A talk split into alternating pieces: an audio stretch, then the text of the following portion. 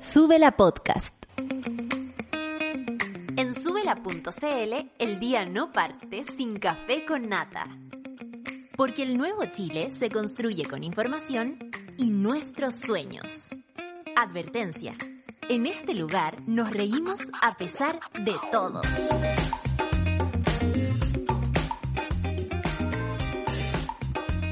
¿Qué tal? ¿Cómo están? Muy buenos días.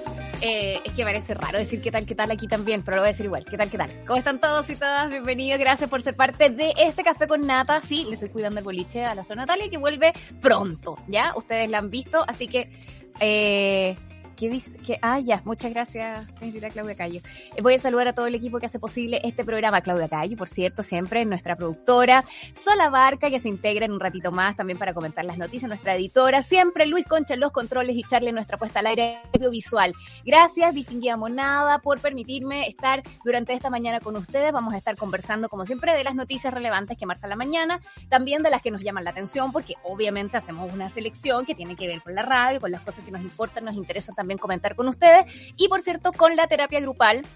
Viene Rafa Virola en un ratito más, así que vamos a estar hablando eh, con ella en instantes para que nos sigan escribiendo. Nuestro hashtag siempre es Café con Nata, así que estamos atentos también a lo que ocurre ahí en las redes sociales.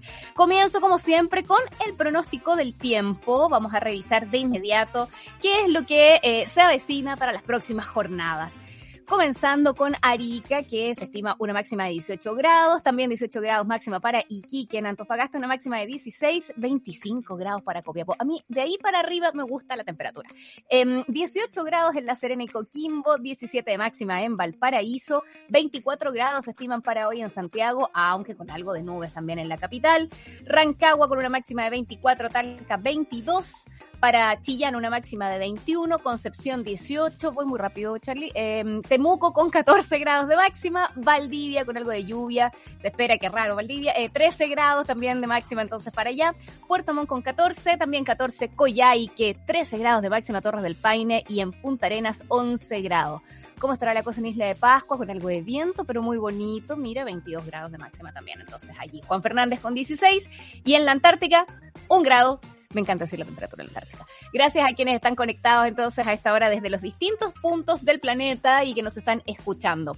Y vamos a revisar de inmediato algunos de eh, los titulares destacados de esta jornada. El reporte COVID-19 que llega con 1.206 nuevos casos. Hay cinco fallecidos en las últimas 24 horas, cosa que por cierto nos empieza a alertar. Hemos escuchado las voces del mundo, sobre todo de la medicina, que dicen, cuidado, ya empezamos a ponernos nerviosos cuando vemos que la cifra va en aumento. Vamos a hablar acerca de eso en un instante. Los no vacunados se contagian siete veces más que las personas que recibieron la dosis de refuerzo. ¿Ustedes ya la tienen? Dosis de refuerzo. Tercera, no, aquí no, sí, do, uno, sí, ya. Bueno, estamos en proceso también en la radio en la dosis de refuerzo. Ojalá ustedes también la puedan adquirir lo antes posible.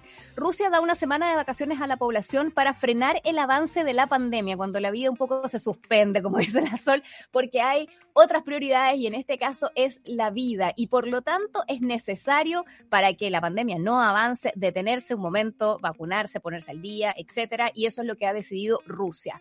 La Organización Mundial de la Salud, en tanto, recomendó disminuir el consumo de alcohol para prevenir el cáncer de mama. No estoy muy de acuerdo con esta noticia, vamos a la siguiente. La Convención Constitucional realizará su primera sesión descentralizadora en la región del Biobío. Le seguimos la pista a cada instante lo que ocurre en la convención y que esto esté empezando a pasar por fin sumamente relevante. Es un gesto de una de tal vez las demandas más sentidas de la convención, de quienes están allí eh, representando a la ciudadanía, que es que Santiago no es Chile, que todo no ocurra en Santiago y que por favor esto se mueva a los distintos puntos del país. Entonces la primera sesión será en la región del Biobío.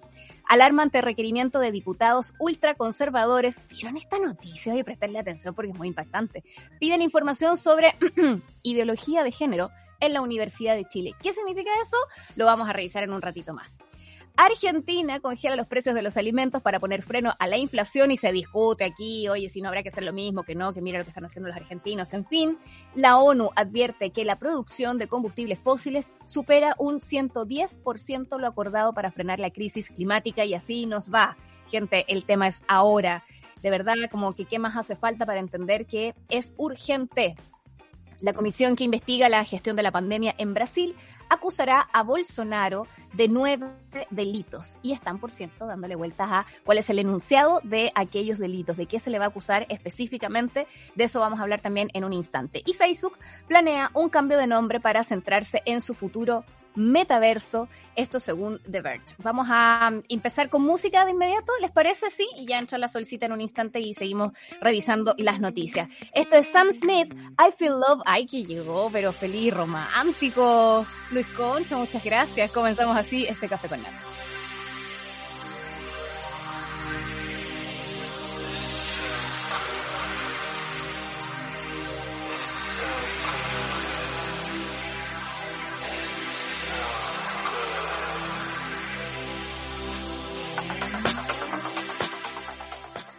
Café con nata. 9 de la mañana y 12 minutos recibimos a la editora de este programa, más conocida en las redes sociales como arroba Santas Violetas. Gracias por estar aquí. Sol Abarca, buenos días, ¿cómo estáis? Buen día, cariño. ¿Bien y tú? Bien, bien. Aunque debo decir que con la noticia de la Universidad de Chile estoy muy impresionada. Pero hay otras noticias también ocurriendo.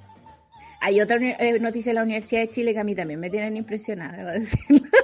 ¿Qué tiene que ver con imágenes, dices tú? No, ¿Qué tiene que ver con unas imágenes media fraudulentas y el patriarcado actuando, pero en su máximo esplendor? Mira, estoy, pero uff. Es que es el esplendor antiguo.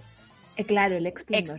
exactamente. Eh, el lunes va a estar con nosotros Adriana Bastías de la red de investigadoras científicas, hablando acerca de eso en el Super Ciudadano. Oye, Sol, revisemos al tiro las noticias que tenemos para hoy, partiendo con lo que nos ha mantenido en alerta durante los últimos dos años. No puedo creer que estemos diciéndolo así, pero es la situación en torno al COVID y este reporte donde hay 1.206 nuevos casos, cinco personas que fallecen en las últimas 24 horas, y lo que significa empezar a mirar estos números. A tu juicio, Sol, ¿se pueden analizar estas cifras igual que como revisábamos los números antes o ha ido también variando el número? Yo sé que estamos hablando de personas detrás de esto, pero ¿la cifra de contagiados varía para encender la alarma de preocupación?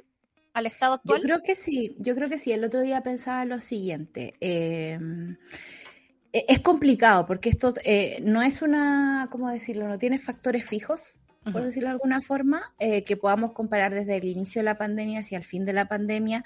Eh, lidiamos con variantes que se mueven de distintas formas, eh, lidiamos con esquemas de vacunación, lidiamos con rezagados, lidiamos con políticas públicas que generan comportamientos en la población. lidiamos también con la ideología de un gobierno que decidió que nos contagiáramos, a otros gobiernos les ha ido mal, digamos, a propósito de eso pero que ha significado casi 50.000 muertes en este país versus, no sé, otros países que han apostado por el COVID-0 y, les ha ido mucho mejor en ese aspecto. Entonces, son demasiadas las variantes como para analizarlo de la misma forma. Lo que sí creo yo podemos acercarnos a hacer una foto como del presente. Y en este presente yo pensaba lo siguiente el otro día porque el titular es el siguiente, el, el, nuevo brote o la nueva pandemia va a ser de la gente no vacunada. Eh, si pensamos que en Chile son cerca de 1.600.000 las personas que están rezagadas. Y no estamos hablando de niños menores de 6 años, estamos hablando de eh, adultos de 30 años, claro, responsables que pueden llevarse ellos mismos a un vacunatorio, digamos, y no lo han hecho, ese 1.600.000 personas eh, perfectamente puede provocar una crisis en el sistema hospitalario, como ocurrió cuando no teníamos el sistema de las vacunas, digamos, para protegernos. Las vacunas no nos ayudan, lamentablemente, a no morir, no, son de una efectividad absoluta, eh, pero sí ayudan a que nos enfermemos un poquito menos fuerte, por decirlo de alguna forma. Entonces, eh, yo pensaba, si toda esa gente le da por enfermarse ahora, va a quedar un poquito la escoba en, un poco más adelante. Y lo que los matemáticos dicen es que cerca de eh, los primeros días de noviembre vamos a estar con un nivel de contagio de cerca de 3 mil personas por día. Y eso es, eh, es harto, es harto para nuestro sistema, sistema que se le ha quitado la plata, digamos, que la trazabilidad quedó a cargo de las municipalidades y con su correspondiente presupuesto ahí, digamos. Eh, y el Ministerio de Salud como que nos ha soltado un poco, ¿no? Eh, la autoridad como que explica, digo, ¿cómo qué? Porque lo explica, pero igual no se entiende la razón detrás. Em, el, movimiento de recursos poniendo de algún modo la atención en que los centros de atención primaria estén más dedicados a los procesos de vacunación que a hacer trazabilidad. Esa es la excusa que han dado, la razón como lo han explicado. El tema es que mientras sigamos teniendo personas que se contagian, es importante seguir haciéndole esta eh, persecución en el fondo al virus, que es la trazabilidad, y, con eso cojeando tenemos un riesgo mayor.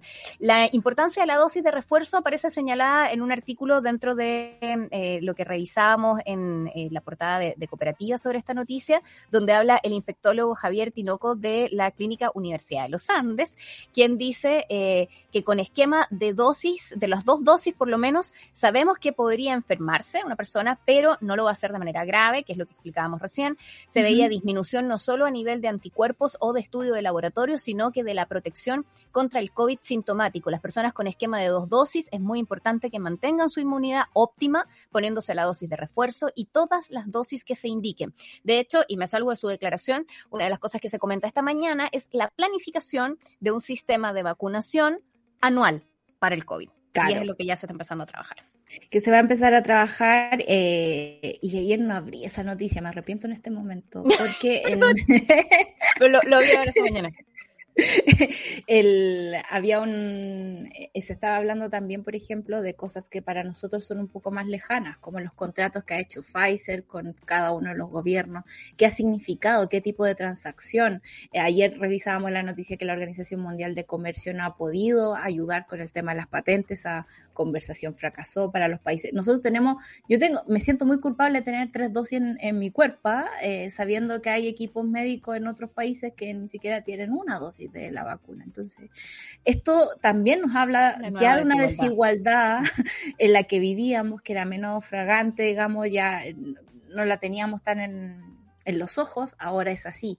Ahora, con todo ese esfuerzo, con toda esa plata gastada, igual los casos activos están aumentando. Ayer salió el informe epidemiológico y hablaba que subió eh, la, cantidad de casos activos un 40 32% en la región metropolitana y un 39% en el país. Por eso te digo, claro, podemos eh, mover, digamos, la población vacunada a otro lado y esperar que no se enfermen o que se enfermen suavecito, pero toda la gente que no se ha vacunado, y eso también incluye a las niñas, ¿no? Que les pueda llegar en algún momento y de los cuales no estamos hablando, eh, están corriendo el mismo peligro que teníamos hace un montón de tiempo. Y da lata dar esta noticia, porque ojalá tenerles buenas noticias, ojalá que esto hubiese pasado, pero esta sensación de relajo eh, y, y, y, que la, el mundo esté funcionando allá afuera eh, no significa que el virus haya ido. Entonces, da lata, pero estamos ahí, es lo que hay. Pero nos encargamos aquí de recordarles que el virus no se ha ido, que seguimos viviendo una pandemia y que por eso es necesario entonces mantener todas las medidas, tanto de seguridad sanitaria, de cuidados, como también el proceso de vacunación. De hecho, me voy a saltar lo que ocurre con los vacunados, porque lo hemos mencionado harto, que eh, tienen eh, las personas que se contagian siete veces son más los contagiados que no se han vacunado que los vacunados. Así que ojo para que lo tengan ahí eh, de verdad como un dato de la causa que vacunarse funciona y es importante. De hecho, es tan importante que los rusos decidieron tomarse una semana de vacaciones, paralicemos todo, paremos las máquinas, vayan a vacunarse y pongámonos al día. Es un anuncio que hace el eh, presidente Vladimir Putin. Vladimir Putin haciendo este Pero anuncio, Vladimir digamos, Putin, ¿no? Pero pongámoslo en contexto, ¿sabes por qué? Porque los, los rusos, por ejemplo, podrían decir, no, nosotros tenemos esta soberanía eh, sanitaria, uh -huh. fuimos capaces de crear, no sé, cerca de tres vacunas en tiempo récord, uh -huh. pero las tasas de vacunación en Rusia son brígidas, o sea, son como cerca del 20% de su población. No es nada, comparado, no mitiga nada eh, en, en, ese vasto territorio gigante que tienen. Para la comparación, quiero recordar que la inmunidad de, re, de rebaño se puede alcanzar con más del 70% de la población vacunada vacunada, infectada y sobreviviente. Para claro, hacer el paralelo con el 20. Del, claro, de la inmunidad de rebaño, cuando uno se apuesta a hacerlo vía contagio, el costo es muy alto porque Exacto. son muchas las personas que fallecen mientras nos damos cuenta cómo funciona la cuestión. Entonces, es bien, es, es bien terrible tomar esa decisión, que en Chile pasó en algún momento. Y, y, pasa en Rusia que no hay cultura de vacuna. Nadie se quiere vacunar, tienen susto que el 5G, que el chip, y yo así como con tal de tener buen internet. El ojo en la espalda. Cinco, claro, pónganme cinco chips si quieren. Eh, el punto es que eh, no sé si los ánimos están, por ejemplo, para eh, nuevas cuarentenas. Entonces le cambiamos el término, ¿no? Eh, vacaciones. Esto significa impedirle a la gente que vaya a trabajar, que es donde eh, ocurren los contagios. Estás todo el día ahí, ya te empezás a cansar de la mascarilla, da una lata, ventilar, me imagino, con el clima en Rusia, eh, es difícil. Entonces, eh, ¿sabes qué? Me, me pasa que hay cosas que están cambiando, que estamos naturalizando y que es complicado enfrentarse porque uno necesita certidumbres y llevamos dos años viviendo en incertidumbre. Ayer me, tú sabes que tú y yo escuchamos radio, nos gusta escuchar radio. y ayer como tú no pudimos hacer el programa, menos mal. Sí, como no pudimos hacer el programa, me puse a escuchar ADN y estaba hablando Claudia Álamo eh, sobre em, este mandato que estaba poniendo en Nueva York de la obligatoriedad de la vacuna. Entonces ella decía, ya le hemos entregado al gobierno, yo no estoy muy de acuerdo, debo decirlo, en términos sanitarios, como cuidémonos todos nomás, o sea, no, no me vengan con otro argumento. Eh, pero decía, ya le hemos entregado al gobierno muchas de nuestras eh, decisiones soberanas. Eh, ya hemos, no hemos sometido a cuarentena, no hemos sometido a, un montón de cosas obligatorias que es muy difícil para pararse en términos de libertades en este momento. Entonces empecemos a defenderlas de, alguna forma. Entonces ella estaba muy en contra de la obligatoriedad. Eh, pero cuando tenéis ciudadanos muriendo, a mí de verdad es como que el contraste, la libertad se me da las pailas. O sea, prefiero cuidar a las personas, ¿no? Es un debate que igual tiene ciertas trampas. Y me acuerdo de la conversación que teníamos con Rodrigo Carmen en Super Ciudadanos, donde muchas veces se trata de poner la idea de la libertad versus los derechos, eh, o de la libertad versus la seguridad en otros espacios, que tiene que ver con el uso del espacio público, lo que ocurre con las protestas y tal, donde al final eh, un poco en muchos momentos se ha apostado, y ahora recientemente el lunes pasado también, a no poner a la policía en la calle, entonces no cuido a nadie para que sea la misma ciudadanía la que viene a decir, hey, necesitamos seguridad y entrego libertad. Y, en, esa, em, en ese intercambio de algún modo se lleva a un extremo algo que no debiese estar en contraposición. No debiese ser eh, que nosotros tengamos que optar entre libertad o seguridad, ni que tampoco tengamos que optar exactamente entre la libertad individual de poder decidir si quiero o no ciertas cosas cuando tienes también el interés general superior, digamos, que debiese imperar en una decisión como esta. Em, no sé, hay quienes desde el lado también de la economía apuestan a que el tema pasa por los incentivos. A mí también me complica esa, ah, teoría. Me complica esa teoría. Pero quiero decir, por ejemplo, en el campo de los incentivos, porque creo que no es menor, eh, pensar que los rusos, cuando apuestan a esta semana de vacaciones, que en el fondo es para ponerse al día con el proceso de vacunación y las normas sanitarias, de inmediato dicen son vacaciones, por lo tanto las personas conservan sus salarios.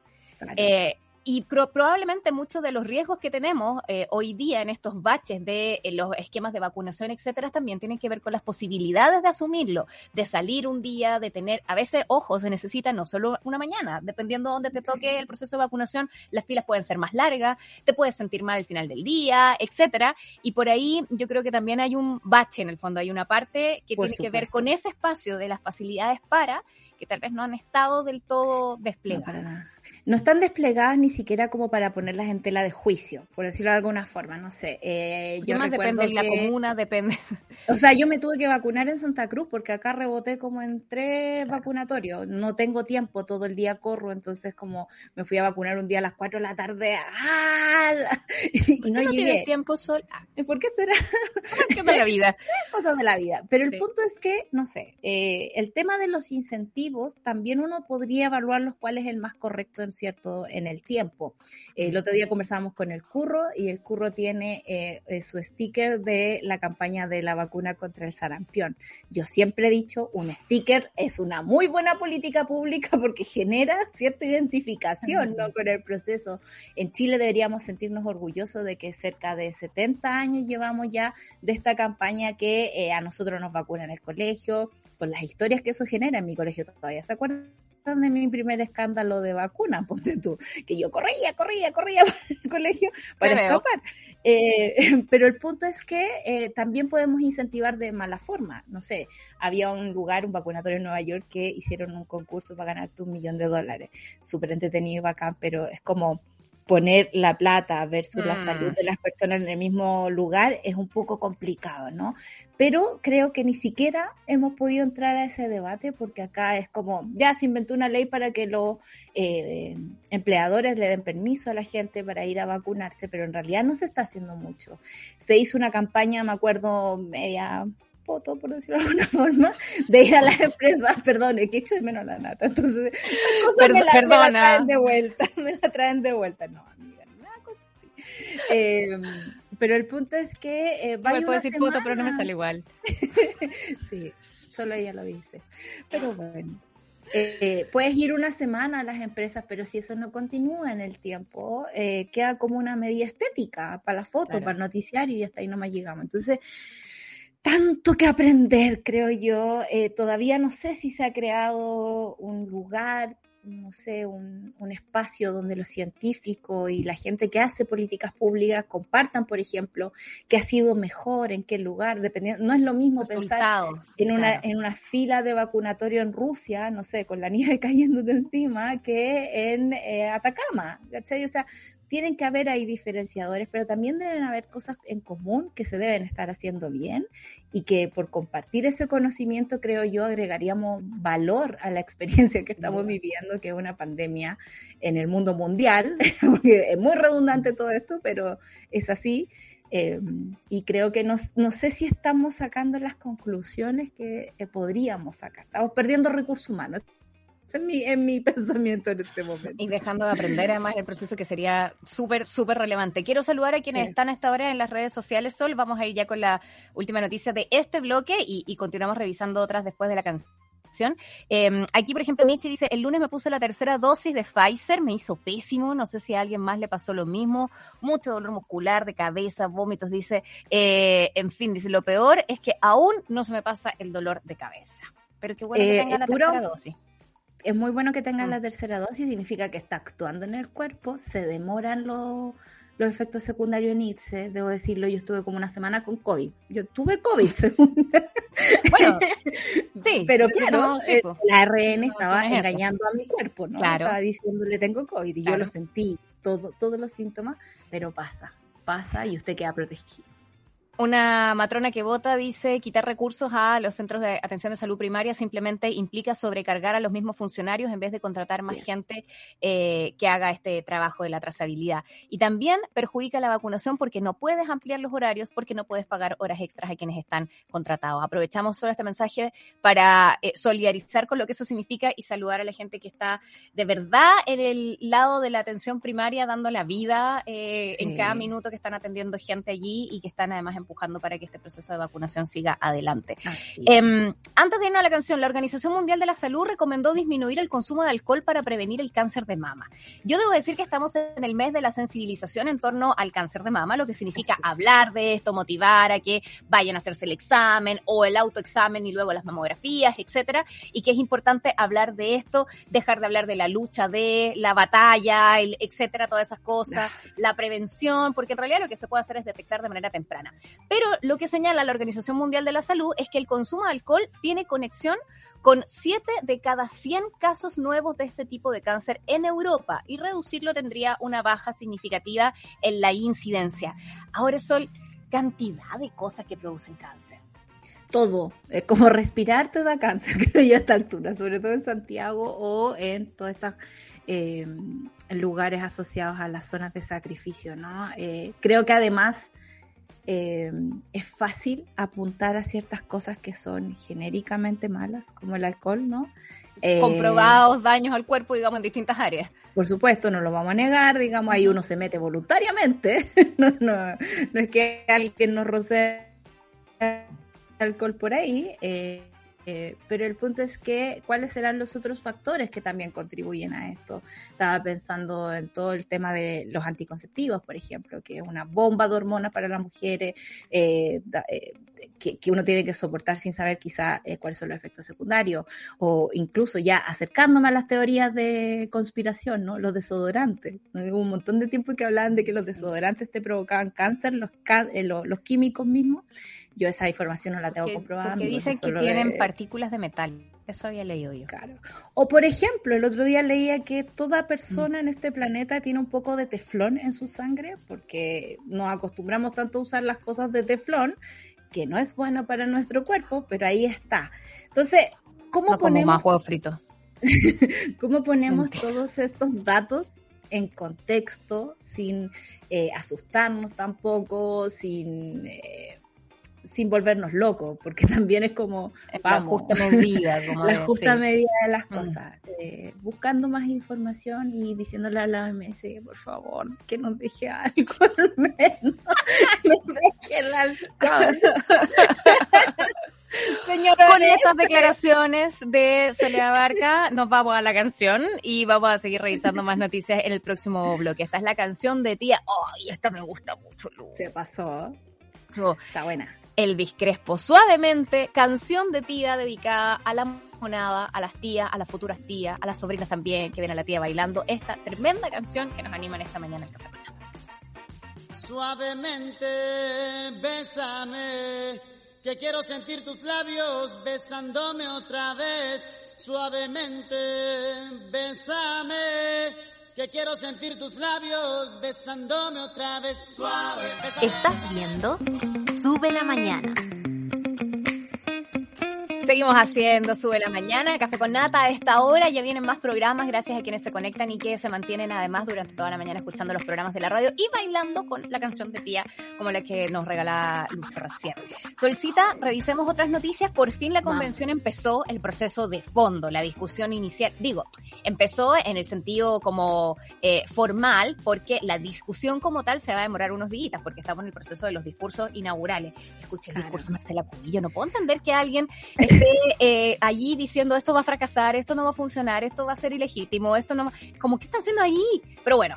Bueno, sabes que yo tengo una teoría al respecto. Es como, como dice Charlie, señora, respétese, por favor. Eh, pero Soy parte de algo que es súper malo, a nadie le va a gustar.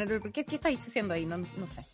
Imagínate lo diversa que es la convención, que incluso tenemos ese tipo de personas, que también es, es mm. Chile, eh, y es el Chile con el que tenemos que lidiar es la tía pesada que se sienta en la mesa contigo el domingo. Y, me imagino que parte de, yo sé que hemos ejercitado la tolerancia a un nivel extremo últimamente en este país, que uno se cierra el ojo y dice, chile, eh, pero francamente francamente creo que puede llevarnos a ser mejor persona, eh, entender que este Chile existe, eh, que no le vamos a dar la mm. pasada, pero eh, también no es malo que nos hagan lo que, o sea, hacerle lo que nos han hecho durante tanto tiempo, que es anularnos. Así, así lo veo yo. Sí, que, que por un lado es importante mencionar que es una minoría dentro de la minoría, digamos, porque no todo el bloque de eh, Vamos por Chile están en esta eh, posición. Em, pero de alguna manera sigue siendo muy extraño que alguien que es parte de la discusión y de las normas que se quieren cambiar eh, y establecer nuevas, en ese proceso de discusión diga que esto va a fracasar. Yo puedo entender que rechazo es el final, que rechazo es el comienzo, pero que mientras estás en la discusión estés además como abogando para que no funcione. Eh, es, es, muy descabellado. Pero bueno, lo importante de la convención esta semana es que se toma este tiempo para recibir estos discursos inaugurales que de algún modo marcan la línea en la que cada uno de los convencionales debiese trabajar, cuáles son sus principales intereses, por eso es importante apuntar allí lo Marcela Cubillo, pero fue ella cuáles son los intereses de cada uno y que los declaran a partir de este discurso. Y luego que ya se sabe que la primera sesión que va a tener la convención fuera de Santiago, uno de los anhelos probablemente más mencionados en distintos momentos, por los convencionales es el tema de la descentralización, que salga. Y esta primera va a ser en la región del Biobío. Vaya región que escogieron para empezar. Sobre todo que eh, es una región eh, que figura como ají para ciertas personas. Y lo digo de, esa forma porque ayer me di una vuelta con este titular por distintos medios a ver cómo lo cubrían, ¿no? Ya. Eh, y por ejemplo, en el Mercurio estaban súper preocupados de cuánto costaba esto. Eh, la ida a Bio Bio va a costarle no sé cuántos millones a la convención.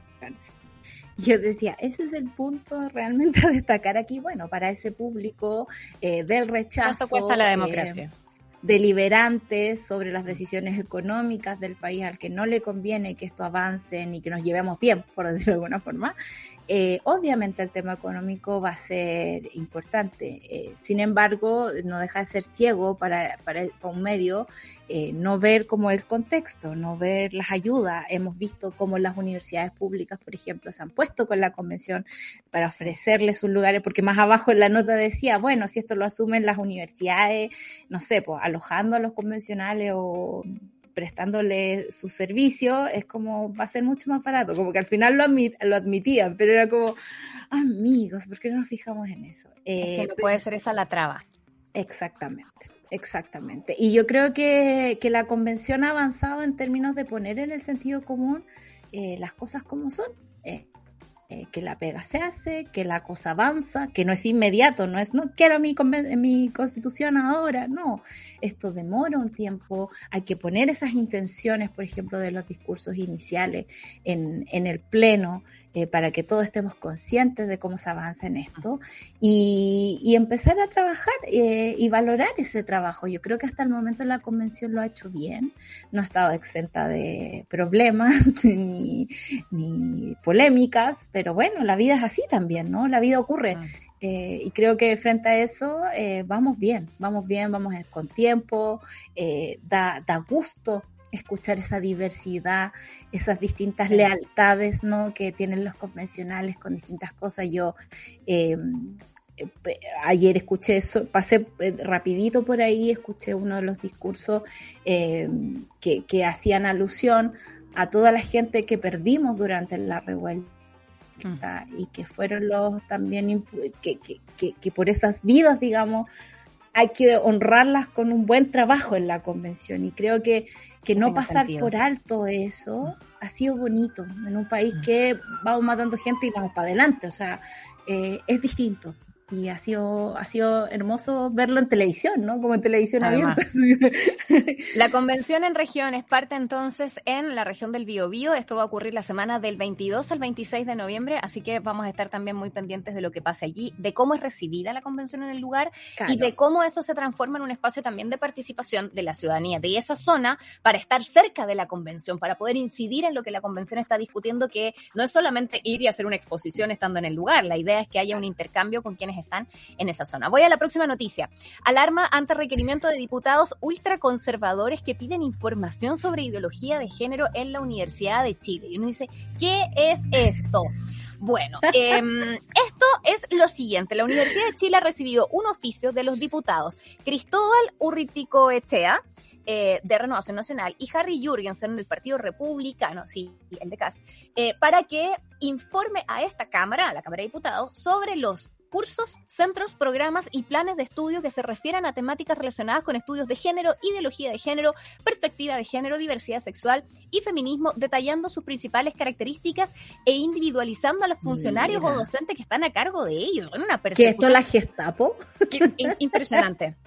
Ante esta insólita solicitud, la cátedra Amanda Labarca de la Vicerrectoría, oye, man su nombre además, eh, de la Vicerrectoría de Extensión y Comunicaciones, la Dirección de Igualdad de Género de la Universidad de Chile, la Unidad de Género de la Vicerrectoría de Investigación y Desarrollo, oye, salieron todos aquí a contestar desde la universidad y el Archivo Central Andrés Bello manifestaron, comillas, la mayor alarma por las connotaciones de esta suerte de inquisición, ya que hemos conocido recientemente cómo en países gobernados por sectores ultraconservadores se han producido dañinas intervenciones en las instituciones de educación superior, especialmente en las áreas de humanidades y más agudamente en aquellas que les incomodan más, pues investigan, reflexionan y enseñan temas que esos sectores prefieren mantener en la oscuridad. ¡Qué impresionante, Sol! Sí, sobre todo en estos tiempos, pero tampoco es raro. Eh, sabemos que el fascismo, y hay que definirlo de esa forma, o sea, francamente, avanza y avanza sobre todo sobre el cuerpo de las mujeres y las disidencias. Increíble. Eh, ya hablamos de que esto de la ideología de género, por favor, o sea, erradiquémoslo del lenguaje. Eso no existe así. Eh, es imposible entender que en estos tiempos haya diputados queriendo restar en vez de sumar. Eh, sabemos además que esto le causa daño a las personas, ¿no? Y sabemos también, por ejemplo, que la Universidad de Chile va a brillar con su respuesta en este tipo de cosas. ¿no? y lo que ha costado, Sol, que estas temáticas estén presentes en las universidades, que existan cátedras al respecto, que sean obligatorias para todas las carreras, que eso ha sido una lucha también importante. y no, y no creo yo. Por supuesto, y creo que incluso ha sido problemático para las mismas universidades. Recuerdas tú, me acordaba de la Facultad de Historia de la Universidad de Chile, donde habían profesores acusados de abuso y que en el fondo era como, pero ¿cómo lo vamos a despedirse en realidad? ¿Cómo vamos a arruinar su carrera por esto? Eh, y son las batallas que han dado las académicas y las estudiantes y las disidencias las que han logrado mover el cerco, incluso en un lugar donde se piensan estas cosas, ¿no?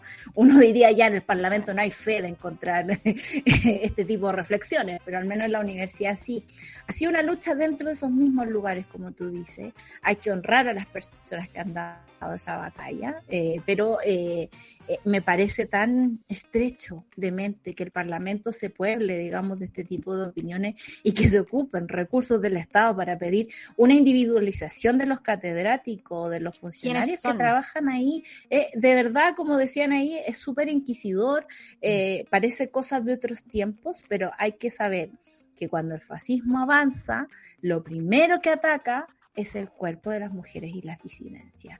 Y en ese sentido, como que uno nunca puede descuidarse, como que siempre está a merced de que esto pueda ocurrir. Y, me parece que hay que amplificarlo. Me costó, esta noticia me la mandaste tú ayer, eh, me costó encontrarla en otros medios, ¿no? Eh, pero bueno, como... Está mal replicada y de verdad debiese ser preocupante porque es símbolo Claro. Es símbolo de cuando uno dice qué pasa cuando se avanza en temas, eh, cuando hay candidaturas políticas que no reconocen los derechos de toda la población, cuando hay homofobia en sus discursos, cuando hay racismo en sus discursos, cuando hay misoginia en sus discursos, cosas como esta deben ser noticias. Así es, deben ser noticias, pero a eso nos podemos enfrentar. Claro, y como dice Charlie, eh, menos mal que le gustan las libertades, porque en realidad eh, libertades, pero dentro del marco, de mi marco teórico, por decirlo de alguna forma. Eh, es, es, muy complicado, encuentro que son noticias que debemos compartir entre nosotros, estar atentos, conversarlo en casa, porque ya que los medios hegemónicos, me estoy poniendo como, como el profe Artés, los medios hegemónicos, fíjate tú, pendientes de Estados Unidos, eh, no, no están cubriendo este tipo de cosas, ¿no? Eh, Quiero señalar que está disponible eh, a través del sitio, por cierto, de la misma universidad. Nosotros estamos leyendo la nota de clarín.cl, una versión local, que es de los pocos lugares donde está publicada esta noticia, pero está además la declaración completa en PDF que hace la Universidad de Chile para responder a este requerimiento, donde, por ejemplo, dicen que están preocupados por promover la igualdad de género tanto en la propia institución como en los más diversos ámbitos de la sociedad. Y por eso es que las universidades son relevantes como centro de pensamiento, pero lumbrera para la población completa. A lo que ocurre ahí es relevante también para el resto de la población Así que eh, los y las invito a que puedan revisar esa declaración porque creo que es súper importante. Em, entre otras noticias, Sol, eh, Argentina decidió congelar los precios de los alimentos y poner freno a la inflación. Esto tiene que ver con que, eh, bueno, y la discusión a nivel local, a partir de esta noticia también se instala, de una resolución que implica que hay 1.500 productos en toda Argentina que tienen precios que van a ser fijados eh, entre las comercializadoras que venden estos productos y el Estado, con la idea de eh, que no exista un abuso en el fondo o un sobreprecio a los productos a partir de la inflación qué es lo que se considera productos básicos. Podríamos tener también una gran discusión al respecto, pero ya se discute también en Chile qué es esto de ir a fijar los precios. Así, ¿cómo es posible que el Estado diga que usted no puede cobrar más por, no tengo idea, el pan, la leche, la carne, etcétera? Ayer me dio mucha risa porque vi en el noticiero una señora muy afectada por esto, así como, mira, si yo cultivo lechugas y tú me subes el precio de la luz, me subes el precio del transporte, me subes el precio de todo, yo no voy a tener cómo cubrir la lechuga, así como muy mano en el pecho, indignada con lo que estaba pasando. Por otra parte, eh, los mismos argentinos han vivido de este tipo de medidas y no les ha ido muy bien. Entonces uno se pregunta en su cabeza, ¿cómo diablos lo hacemos? ¿Cuál es el punto medio entre un gobierno fijando precios de forma arbitraria quizás? Eh, haciendo un punto y político, uno, perdona, voy a hacer la compara el tiro sur porque también es noticia de hoy, y uno viendo cómo ocurre la colusión, por ejemplo, una nueva del tema del transporte de valores. Claro. a mí el transporte de valores, yo pensaba, ¿a quién le importa? Porque en el fondo es como... Pero es una más. Es otra más. Y ahí va el otro extremo, ¿no?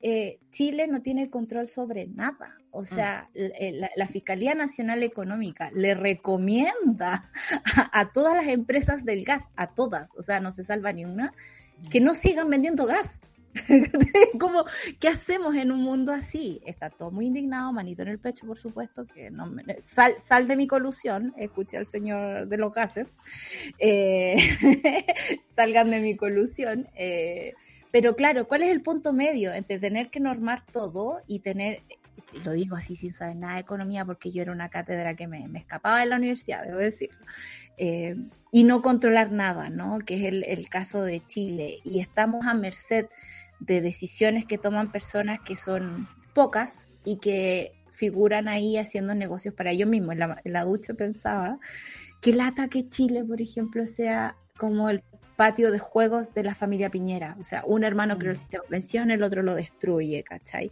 Pero en el intertanto hizo su fortuna ahí mismo. O sea, lean el libro de Sergio Jara, el de Piñera y los Leones de San Jatán. Si se quieren enojar.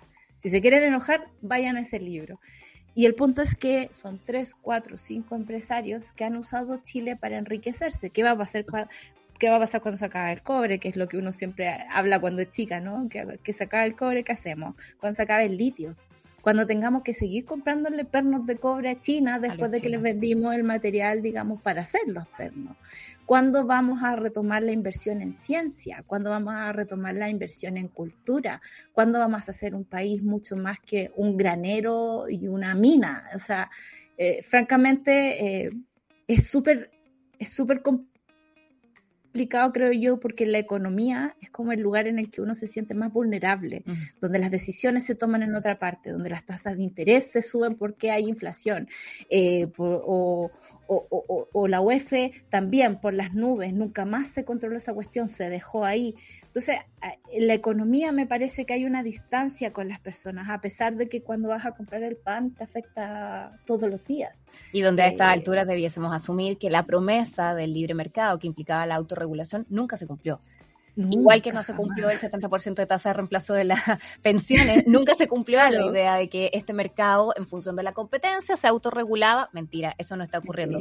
¿Es la solución la fijación de precios como lo que está ocurriendo en Argentina? Veremos qué es lo que pasa allí, em, pero sin duda que uno eh, tiene la noción al menos de que éticamente las cosas no están ocurriendo a la altura de las necesidades de la población.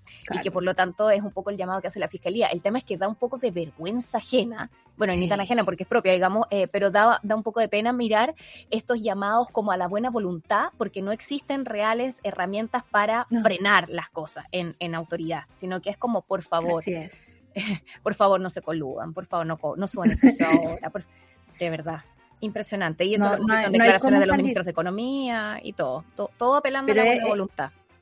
Es complicado porque los ministros de Economía pasan al directorio de NAP después y después de NAP se devuelven al sistema, a, la, la promiscuidad pública empresarial. Eh, exacto. Bien. Ese es el término, la promiscuidad.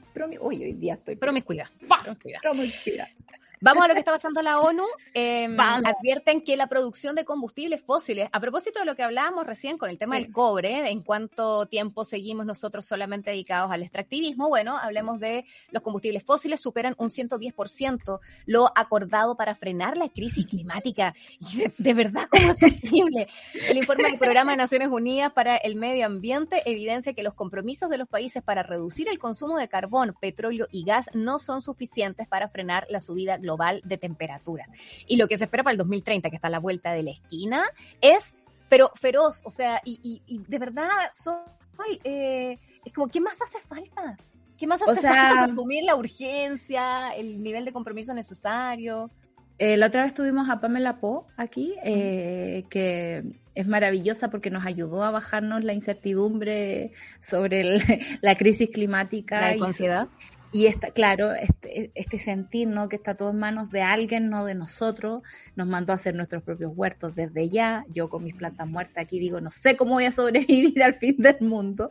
Tengo buenas plantas eh, plástico sol. Pero de ahí no, brota nada. comer, amiga, no te dan de comer. El punto es que hay que aprender a cultivar la lechuga, los tomates. Pero bueno, ya, ya entraremos ahí. El punto es que, claro, eh, se viene la COP, eh, la ONU está súper atenta, eh, los científicos también están así sacando prensa, pero cada tres segundos al respecto. Tenemos un problema y ese problema es grave y ese problema ha tenido las mismas fallas que hemos estado hablando durante todo el programa. Hoy día apareció una noticia que sacó la BBC eh, que hablaba de eh, el esfuerzo de los países por ocultar, digamos, eh, los costos del cambio climático. ahí están, lo está mostrando. Que también pasó hace poco con las empresas que producen combustibles fósiles, ¿no? hay una manipulación eh, sobre la información que tenemos del clima, ¿no? Ah. Eh, se nos dice, no, se nos habla de la huella de carbono, ¿no? Usted es el culpable por subirse un avión, cuando en realidad eh, las compañías y los países han hecho lobby para que no nos enteremos de los negocios que están haciendo. Y cuando es el fin del mundo, hay gente que le gusta hacer plata, y hay que decirlo de esa forma. Ayer vi, es que me reí tanto, un titular de CNN que hablaba un señor de la minería, no me acuerdo su nombre, decía así como, sin la minería eh, el cambio climático está perdido, es como no, usted, o sea, tenemos que apelar a una minería verde para seguir subsistiendo en esta tierra. Y es como, amigo, ustedes han sido parte de los culpables, no sé, de cómo se desperdicia el agua en un proceso de mover piedrecitas de aquí para allá, eh, pero hay que entender que hay gente que está haciendo plata mientras los ecosistemas mueren y mientras las personas mueren. Ya tenemos refugiados climáticos. Sergio Hernández, ahí Charlie, bueno, nos presenta la nota. ¿Cuál es el titular? Espérame, déjame que no la, y ustedes saben que yo tengo la peor memoria del universo. No, no soy buena para estar. Sin minería no es posible detener el cambio climático. Sergio Hernández sobre el futuro minero. Eh, y uno dice... Insólito la minería es la palanca del desarrollo de Chile y ha sido siempre y ahora va a ser la palanca para el desarrollo limpio e inclusivo de Chile. Yo quiero decirle una cosa muy cortita. Eh, cuando se habla, por ejemplo, de los trabajos en el tema de la mina Dominga, eh, una de las cosas que se pretende hacer, más allá de la ridiculez de poner un vigía para ver cuándo vienen o no las ballenas y en ese momento decir que pasen los barcos, una cuestión insólita, absurda, pero fuera de esa medida de mitigación, por algo lo rechazaron, está el tema de la desalinización y lo hemos escuchado muchas veces. Lo pongo eh, en contexto porque además cuando hablamos de la minería verde, se habla de procesos en el fondo que contaminen menos de alguna manera, pero que se hagan cargo de sus residuos. ¿Pero en qué sentido? Tal vez que no emitan estos vapores, pero ¿qué pasa con una planta desalinizadora? Y dice, ay, no vamos a usar agua dulce, vamos a usar agua salada, le vamos a sacar la sal. ¿Sabes lo que van a hacer con la salmuera que salga del agua? Con toda la sal que le sacan al agua, va al mar. Entonces, demonios, digamos, es de verdad, es, ese es el plan en Dominga. Entonces, eh, el tema no pasa necesariamente por una medida, comillas, lo pongo así para cuestionarlo de mitigación, como tener procesos que se de algún modo titulan en estos de más verdes. Se trata de dejar ese sistema de producción y asumir otras tareas. Es muy loco, es muy loco. Eh, es lo mismo que pasa con los autos eléctricos, ¿no? También había un, drama ahí que Chile dijo, no, de aquí al 2035 no se van a vender autos con combustibles fósiles en Chile, solo autos eléctricos. El gremio ya puso el grito en el cielo, por supuesto, pero ¿qué significa un auto eléctrico? Significa baterías, baterías que mueren. ¿Dónde van a parar esas baterías? Entonces, claro, podemos limpiar nuestra conciencia cambiando el auto, ¿no? Cambiando el bus a un bus eléctrico, pero eh, ¿qué, ¿qué va a pasar? O sea, con todo ese desperdicio. No somos conscientes del desperdicio diario que, que eh, al que estamos acostumbrados. O sea, tú abrí una, un paquete de jamón, ponte tú plástico a la basura. Bueno, el otro día vi una eh, noticia de un chico de 19 años que tiempo atrás inició una eh, ONG para lograr rescatar una gran cantidad de plástico mediante una manga gigante del mar. Y sacan esta cuestión llena de plástico y el plástico. Y dije, ¡ay, qué bueno! Dice él, para el 2030 se podría reducir casi en un 90% plástico que está en el mar. Fantástico. Y luego, cuando lo sacamos, ¿qué hacemos con él?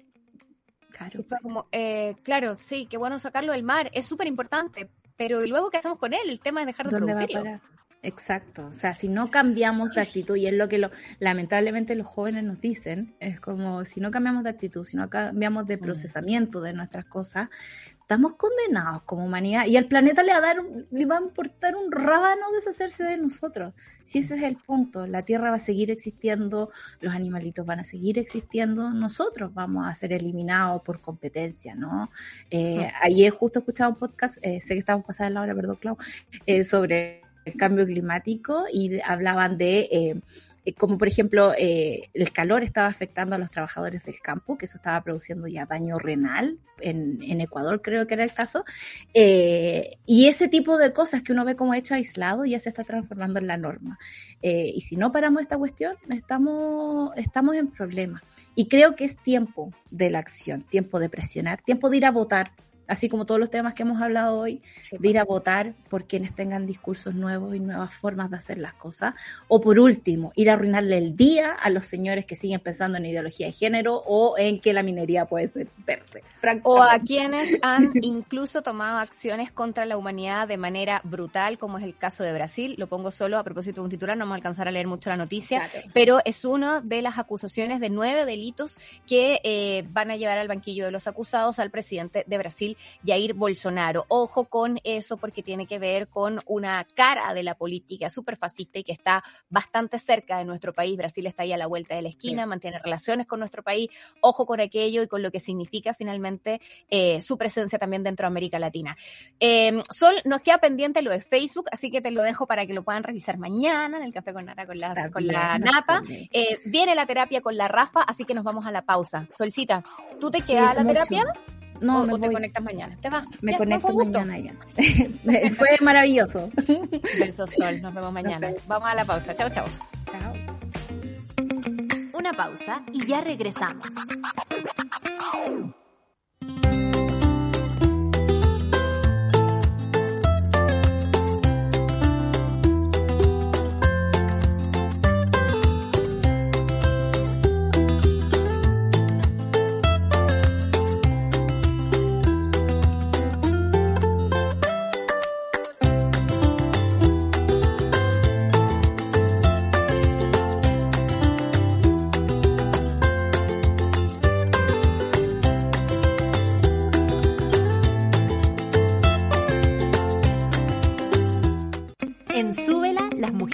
Nos tomamos la mañana para comentar lo que nos gusta, nos despierta y nos conmueve.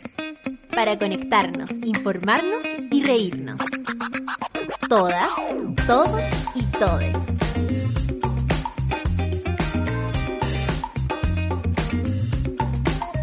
Café con nata. Super Ciudadanos. Satélite Pop. Caceritas. Acompáñanos de lunes a viernes desde las 9 a.m. en Sube la Mañana. Nos vemos y escuchamos desde subela.cl y a través de nuestra app. Súbela, un nuevo medio para un nuevo Chile. Ya estamos de vuelta en Sube la Mañana. Haciendo sube la mañana, a esta hora el café con nata, con algunas rayas, digo a esta hora, porque como café con relleno, un poco raro, pero eh, la nata, bueno, mañana. Así que le cuidamos el boliche por hoy. Gracias por sus mensajes y por todo el cariño que le mandan además siempre a través de las redes sociales. Super Ciudadanos lo hacemos como siempre en un ratito más. Hoy nos va a acompañar Rodrigo Bustos, director jurídico del INDH, el Instituto de Derechos Humanos, a propósito de lo que significa el análisis en esta materia, en particular esta semana a dos años del estallido social. Luego de eso, Claudia Cayo con el satélite pop, las caseritas con eh, la Isi Ursúa y por supuesto a las 3 de la tarde, la 2.10 con Nicolás Montenegro y Fernanda Toledo. Viene llegando nuestra terapeuta para la terapia de hoy, que tiene un tema eh, que nos llegó, por cierto, a propósito de un testimonio y del que queremos hablar. Es un tema que no es sencillo de abordar, pero lo vamos a hacer con una experta como Rafa Di Girolamo. Aquí comienza nuestra terapia grupal. Una vez a la semana, definitivamente nos hacemos cargo de nuestros miedos, dolores y dudas. Aquí viene una nueva terapia grupal junto a Rafaela Di Girolamo. Estamos todos listos y listas para comenzar esta terapia grupal. Como siempre nos acompaña la Rafa Girolamo. Tengo el gusto además de que esté en este capítulo que me toca reemplazar a la Nata hoy. Quiero además eh, pedirles a través de las redes sociales con el hashtag Café con Nata que nos puedan acompañar tanto en el relato como tal vez en sus propias experiencias respecto de la materia que nos convoca para hoy, que tiene que ver con abusos, pero de larga data. Y esto no significa necesariamente con cosas que hayan ocurrido muchos años atrás. Puede ser que hayan empezado muchos años atrás, pero sí que sean sostenido durante un largo periodo y cómo eso también afecta de una manera distinta a las personas que han sido víctimas de estas situaciones de abuso. A esta hora en redes voy a saludar a la decadente con brillo que está siempre conectada, a la Orfe, a Fabiana, eh, está por aquí también la Nico que siempre nos escribe, eh, la señora Paz que escribe también, que se ríen de algunas cosas, eh, Almita Arqueros, eh, oye, hay mucha gente conectada, la Fabiana y la Nico que siguen mandando muchos recortes además del programa, Manuel Pérez, entre otros, gracias a toda la moneda que está conectada allí. Les voy a contar parte del testimonio que nos convoca en esta terapia de hoy. Tengo 42 años, hace poco volví a Osorno, la ciudad que me vio crecer, donde viví tantas cosas bellas y donde supe también lo que es el dolor. Cuando tenía 10 años, mi familia y yo nos cambiamos a un departamento de dos pisos. Yo disfrutaba mucho con las cosas que hacía mi papá, le gustaba mucho el aeromodelismo y armaba aviones y trenes. Un día como tantas veces bajé en la noche a jugar con el tren y antes de prender la luz apareció mi padre.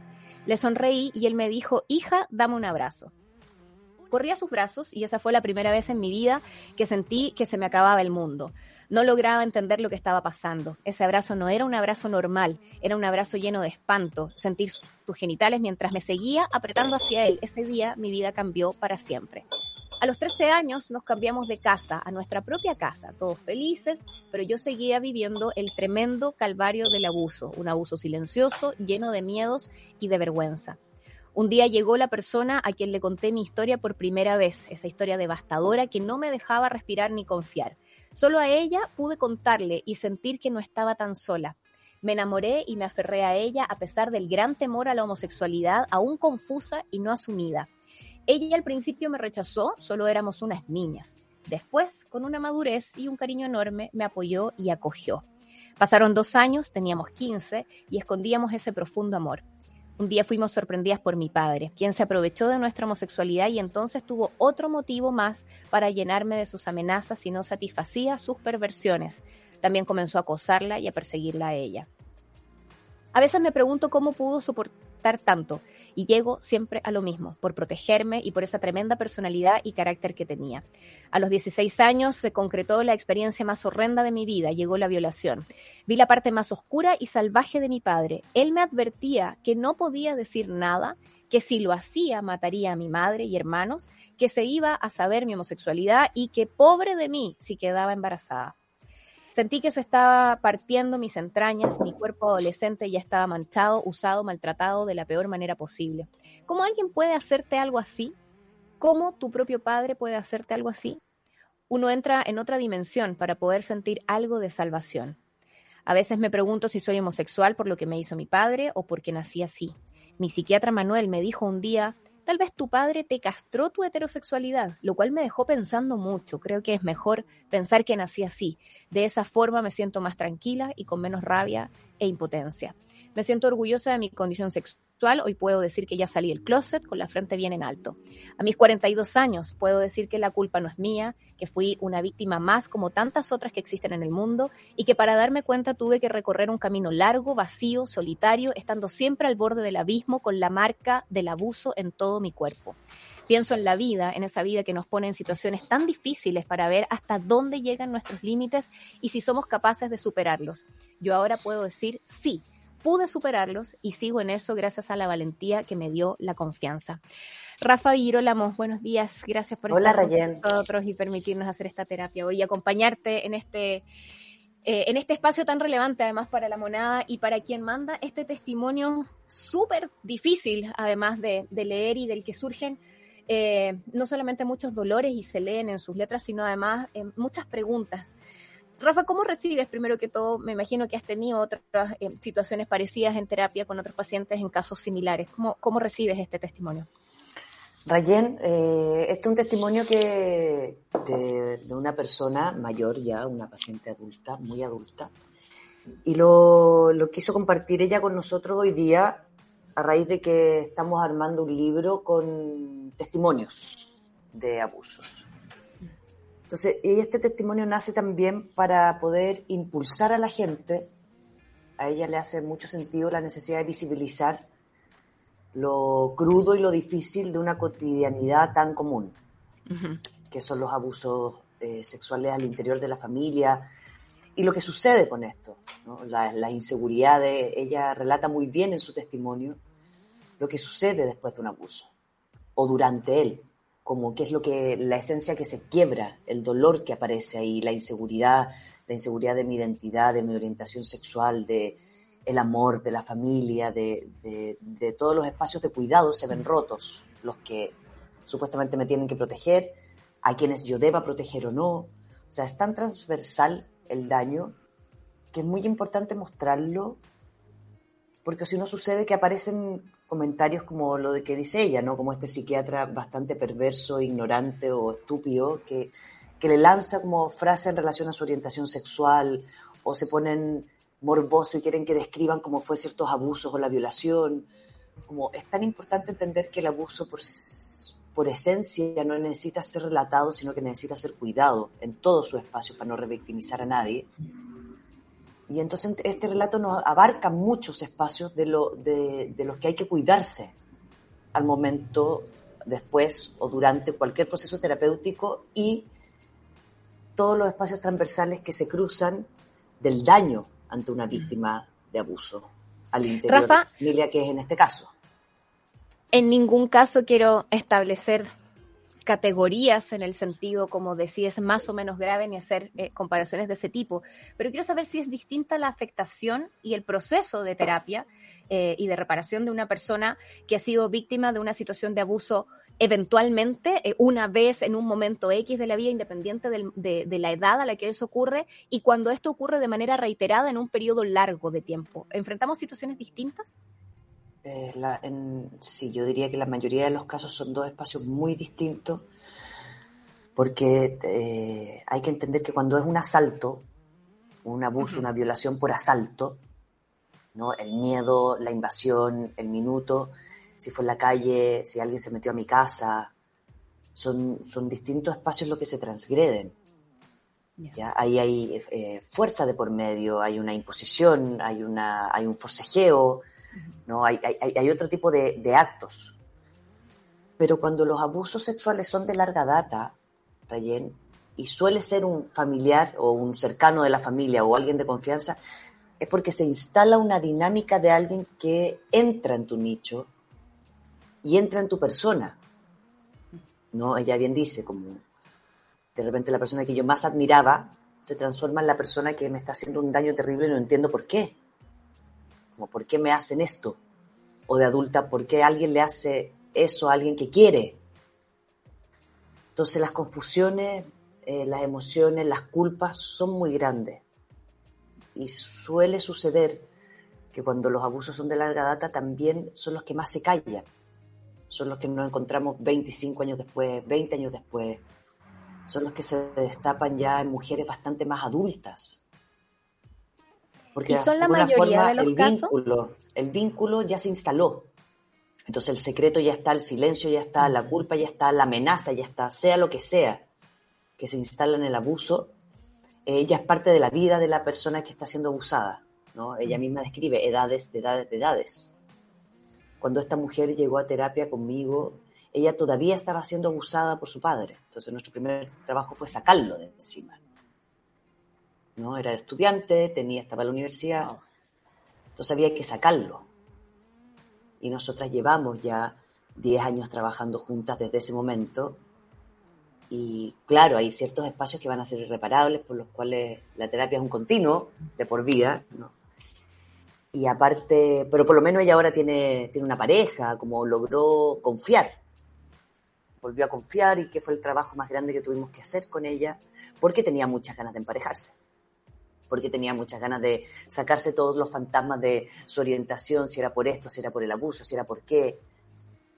Y para poder también sacarle poder al abusador. Le saco poder en el minuto también que empiezo a rehacer mi vida y puedo generarme un nicho con cuidado, un territorio protegido. ¿Qué me iba a preguntar, Rayen? No caché. Te iba a preguntar si eran la mayoría de los casos de abuso los de larga data y si hay alguna conexión eh, en algo que, que, que, transparento parte de nuestras eh, conversaciones previas para abordar esta materia hoy día en, la terapia, tenía que ver con que te lleguen más historias como esta en estos días. ¿Hay vínculo entre lo que está ocurriendo? No sé si tiene que ver con la pandemia, con qué, eh, y él em, tomar eh, la decisión de avanzar en contarlo o en buscar terapia para esto? Yo creo que sí. A mí particularmente no, porque este es, en mi terapia es lo que yo más trabajo. Entonces, la mayoría de los casos que me llevan, llegan o se me derivan, tienen que ver con reparaciones, con abusos, con abusos de poder, con eh, identidades muy fragilizadas y muy quebrantadas, porque es un trabajo que yo he hecho. Ahora, sí ha pasado, eh, por ejemplo, que yo ahora el próximo martes comenzamos un nuevo taller de narrativa, que es este mismo que hizo esta chica, en relación al abuso. Y, sí ha pasado, por ejemplo, que tengo eh, muchos más hombres en los talleres que antes, ya como hombres que se habían callado sus abusos por muchos años y que ahora lo están hablando. Y también ha sucedido, y yo creo que tuvo que ver post-estallido, cuando empezó muy fuerte como desde las tesis, ¿no? Un poquito antes de las tesis, después de las tesis, ese hito marcó, claro, marcó algo muy importante, que, que finalmente, bueno, y esta chica, cuando leíste ahora, se me había olvidado, ella lo pone también, la culpa no era mía, y mm. ella no es parte de generación tesis, este testimonio de antes. Mm. Lo dice. Y ella lo dice, me acabo de percatar de eso mientras te escuchaba leerlo. Pero sí pasó, Rayen, dos cosas. Uno, cuando empezó el movimiento como, no movimiento, sino que cuando se empezó a ver como la ola de funas, pasó también algo bastante irresponsable con las funas, que algunas eran reales, otras eran por despecho. Entonces cuando apareció las tesis y apareció como este movimiento más fuerte de realmente el abuso, creo que se puso en el tapete que con esto no se podía jugar tampoco. Como esta no es, no es un lugar donde yo puedo por despecho dañarte o querer herirte o decir que me hiciste algo para cagarte la vida, mm. que pasaba más en la adolescencia.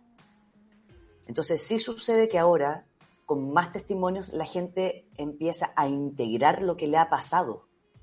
Por eso es tan importante visibilizar, porque ahí me doy cuenta de que mi historia, que yo sentía que era común, natural, o lo que me había sucedido no era con alguna intención negativa o si la persona me había pedido perdón era porque se fragilizó o como propio de los hombres. Entonces había madres y abuelas que decían, no, es que esto es parte de los hombres, por lo mismo no puedes provocar, por lo mismo no sé qué.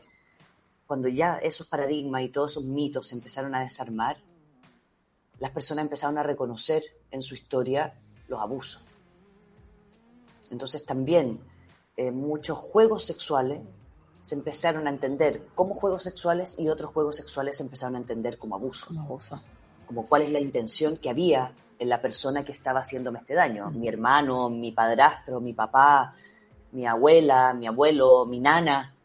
Como tengo, como qué era lo que pasaba atrás. Y lo que empezó a pasar es eso, como la gente llega mucho a terapia a decir, tengo estos miedos, tengo estos recuerdos, Tampoco quiero escarbar para traer más recuerdos si es que realmente fui abusada o abusado, pero sí tengo miedo, sí tengo angustia, sí tengo ciertos rechazos, sí tengo ciertas como experiencias que empiezan a visibilizar un, como un territorio fragilizado exactamente por espacios que tienen que ver más con algún tipo de abuso. Rafa, me preocupa el, la manera correcta, además, eh, desde las comunicaciones, por cierto, de abordar esto, cuando vemos o leemos un testimonio donde la homosexualidad está puesta eh, muy cercanamente de lo que significa una materia de abuso y donde además em, de algún modo se vinculan como una especie de consecuencia. Y eh, a propósito de las palabras del psiquiatra que la atiende y que ella relata, y el cómo abordar esto, entendiendo primero qué significa que un psiquiatra te diga algo como eso y cómo eso puede afectar también el, proceso de quien está dando eh, una tragedia como la que ha vivido en materia de abuso y el cómo desde eh, la visibilidad que podemos dar en los medios a un caso como esto, separamos algo que en otros casos también está eh, malamente muy asociado a veces, que tiene que ver con homosexualidad y abuso sexual infantil, etcétera. ¿Cómo, tratamos el tema? Rayen, eso es, a mí me parece muy violento, uno cuando me llegan, porque llegan desde dos lugares tú tienes que entender que yo atiendo principalmente abusos, eh, reparación de, en personas adultas y en el aula eh, lo hablo con jóvenes. pero más desde la educación, cuando, cuando estamos en establecimientos educacionales, y constantemente, constantemente aparece o porque el abusador o la abusadora eh, lo, te lo asoció, ¿no? Tengo un paciente mío que llegó a la consulta a sus, diría, sus 40 años, ya, y con una orientación sexual homosexual, pero eh, por primera vez se venía a cuestionar su orientación sexual. Y él me comenta, él fue abusado por su padre y por su hermano, y por muchos años. Y el discurso armado era, no te preocupes, voy a decir algo fuerte, pero como que aquí por supuesto en el programa, pero eran frases como no te preocupes, te va a terminar gustando y una vez que te acostumbrís, después te van a gustar todos los hombres, te estamos preparando porque desde ya sabemos que vayas a ser maricón porque quedaste maricón porque te pasó esto a ti, nosotros somos los hombres. Y él llegó a la consulta a los 40 años, habiendo, teniendo, habiendo tenido relaciones con puros hombres en su vida, tenía una pareja en ese minuto.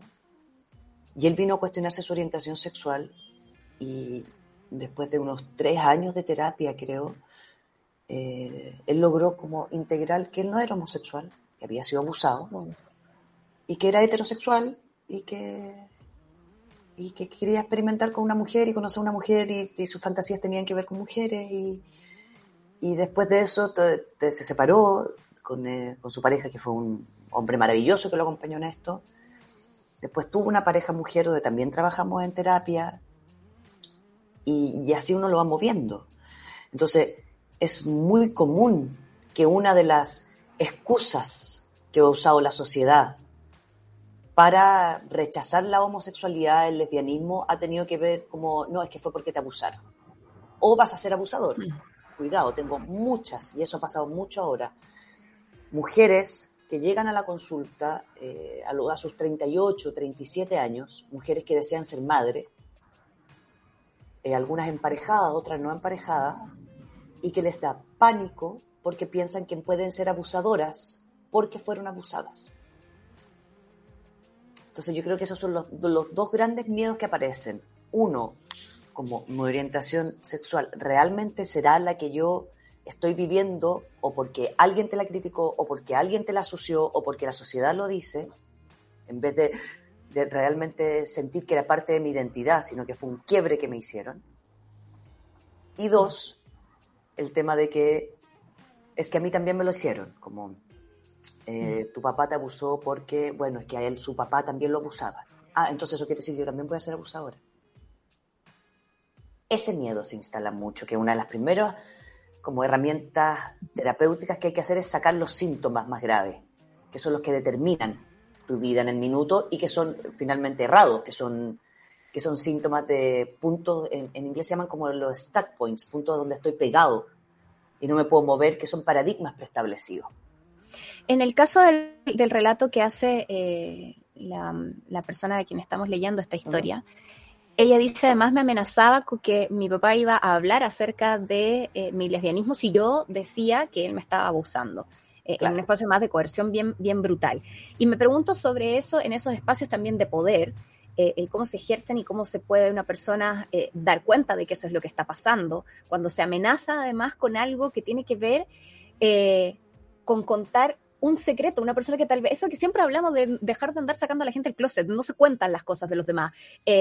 usarlo como una medida de coerción para además abusar sexualmente de esa persona. Mira, una persona perversa va a usar la herramienta que tenga, Rayen. Entonces, si yo me doy cuenta que a ti te hace feliz eh, un pololo, una polola, te voy a amenazar con esa persona para poder mantenerte bajo mi poder. Eh, sea tu hermana, sea tu pareja, sea tu hermano más chico. Entonces muchas de estas personas también sufren abuso eh, pensando que su abusador o abusadora puede hacerle lo mismo a alguien muy querido o mucho daño a alguien muy querido y ellos ya se lo pueden bancar porque ya lo están viviendo. Claro. Entonces, esas herramientas como de amenaza hay de dos tipos. Las más violentas, que es o voy a hacerle lo mismo a tu hermano chico, o les voy a contar sobre tu relación y te voy a cagar lo único feliz que tenía en la vida. O el otro lado que es el la, parte más como de transacción, como perdóname, fue un impulso, eh, te pago la terapia, te pago no sé qué, te ayudo con no sé qué. Qué brutal. Cuando es desde el enamoramiento, ¿no? Como, perdóname, yo no quise hacerlo, eh, ¿cómo te puedo ayudar? Nosotros yo que te quiero tanto, yo que te he cuidado por tanto tiempo. Y las personas quedan como inestables. Por eso, por eso pasa mucho, ¿no? Casos de personas que llegan a la consulta con terapias de 10 años pagadas por sus abusadores para silenciar, que de repente se dicen como, ah, chuta, me acabo de dar cuenta que sufrí un doble abuso. Primero fue el abuso propiamente tal en mi adolescencia y después este pago de silencio.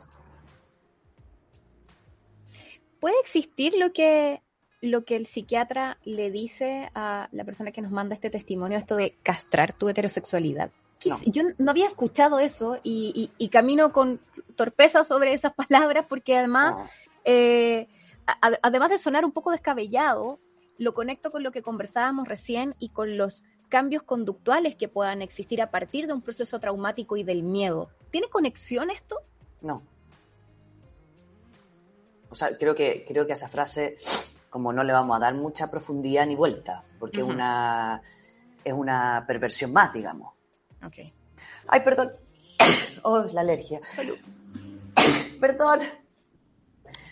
Pero es porque eso es solo perversión. Yo digo, ese es un profesional perverso o que no tiene idea de cómo se trabaja con una persona que ha sido abusada y las herramientas que tiene son del poder. Entonces, claro, el problema de eso y la dificultad de eso, cuando ella llegó a mi consulta, es que ella, pues tú a ese psiquiatra lo seguía viendo.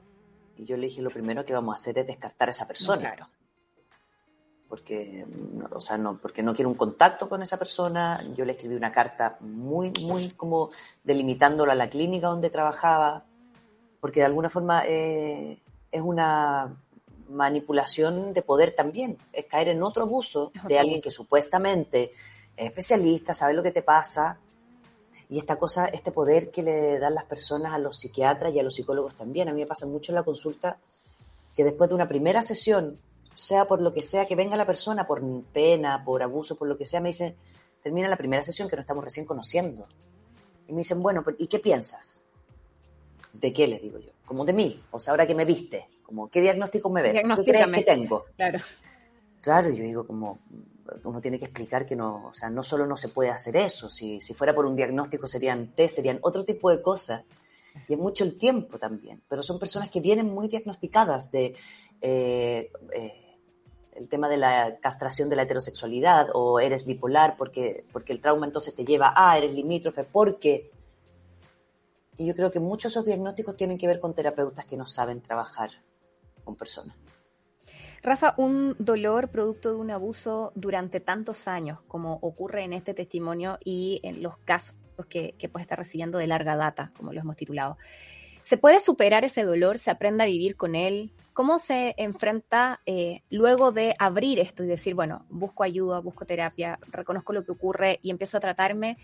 ¿Se logra llegar a un punto de superación o de convivencia con, con un dolor tan marcado de tanto tiempo?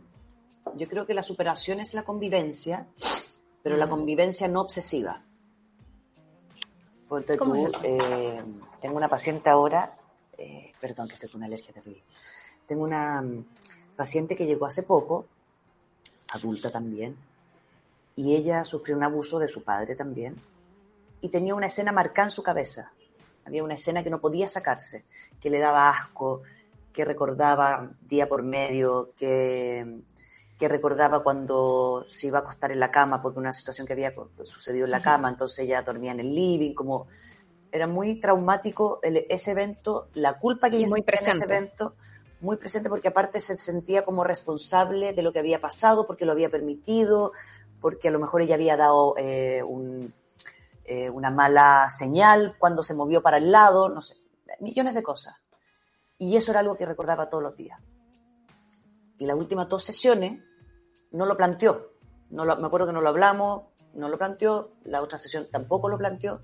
Y a la tercera yo le pregunto, le dije, ¿y qué ha pasado con tus noches?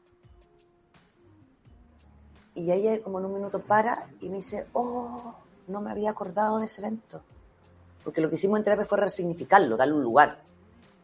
Como poner al perverso en el perverso, poner a la niña en el rol de niña, no a la niña interpretada por esta adulta, instalar. Entonces me dijo, hoy voy a intentar dormir en mi cama, porque no, no dormía en su cama. Y pasó una semana después y me dijo, pude dormir en mi cama, pude acostarme, no me dio susto, no lo recuerdo y cuando me acuerdo ya no me da culpa y no me da angustia. Entonces, va a estar, es doloroso.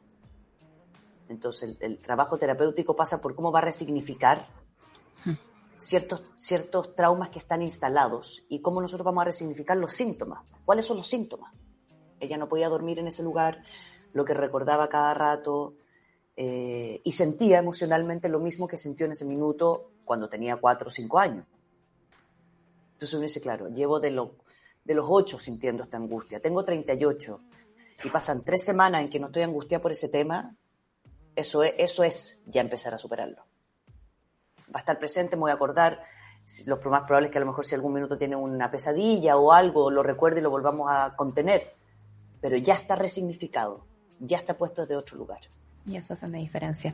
Y eso Rafa, se nos, acaba el, se nos acaba el, tiempo del capítulo. Em, creo que es evidentemente un tema del que uno podría seguir hablando mucho por lo difícil, además, que es adentrarse en un, en un terreno eh, con, con tantos dolores y al mismo tiempo durante tanto tiempo, que es probablemente lo que hace en particular estos casos aún más difíciles. Si hay alguien que nos está viendo o escuchando y que quiere acercarse a ti, contarte esta historia, reiteremos el correo para recibir esos testimonios. Sí, bueno, hay dos cosas. Uno, el próximo martes comienzo un taller y todavía quedan cupos. Y eso lo pueden ver en mi Instagram o en el Instagram de Tips Variados CL, que es quienes lo están lanzando. Eso es súper importante, que es un taller de narrativa eh, para trabajar el abuso.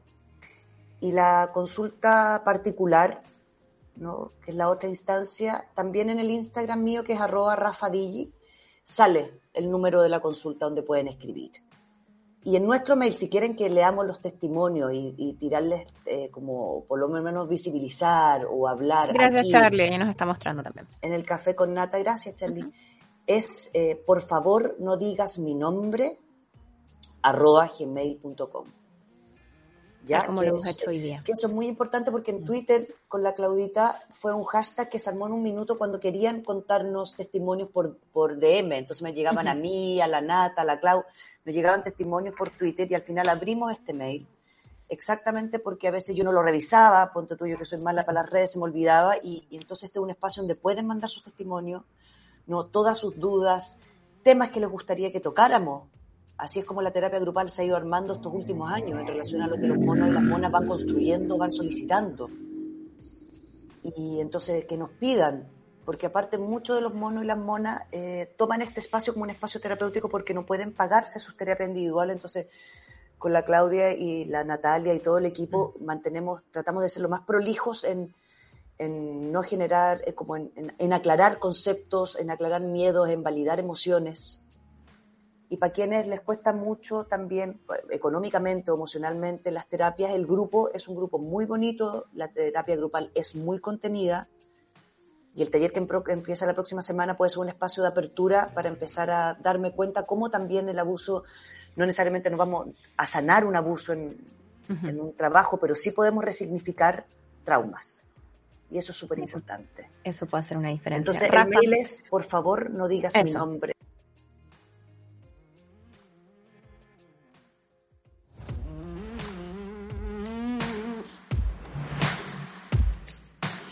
Ahora sí, Rafa. Ahora sí. Por favor, no digas mi nombre, arroba gmail.com y en Tips Variados CL, donde están entonces en Instagram también. Para quienes les interese entrar a nuestro taller y trabajar sus abusos. Es un taller de abuso sexual. Así que quien quiera, ya sea porque te sucedió a ti, a un cercano, a quien sea y quieres trabajarlo, ahí va a estar y son distintas posibilidades para quienes especialmente no están en Santiago y no pueden ir a la consulta mm. particular, hacerlo por videoconferencia, un taller que va a ser online. Te mando un abrazo, Rafa. Gracias. Gracias a ti. y quiero darle la gracias a, mi paciente que está escuchando el programa porque iba a estar atenta a escuchar su testimonio oh. también. Un abrazo. Y nada, puedo abrazarla por su valentía y por querer visibilizarlo con nosotros su relato. Así que Y a partir de eso, a probablemente muchas otras personas se sientan identificadas también. Sí. Gracias, Rafa. Un abrazo Gracias para a ti. Nos vemos. Besos a Chao, la chao. nata. Chao, cuídense. Cerramos la terapia grupal y por cierto este café con nata me conecto de inmediato para seguir haciendo super ciudadanos en un instante. Gracias por estar aquí, gracias Monada. Que muy bien.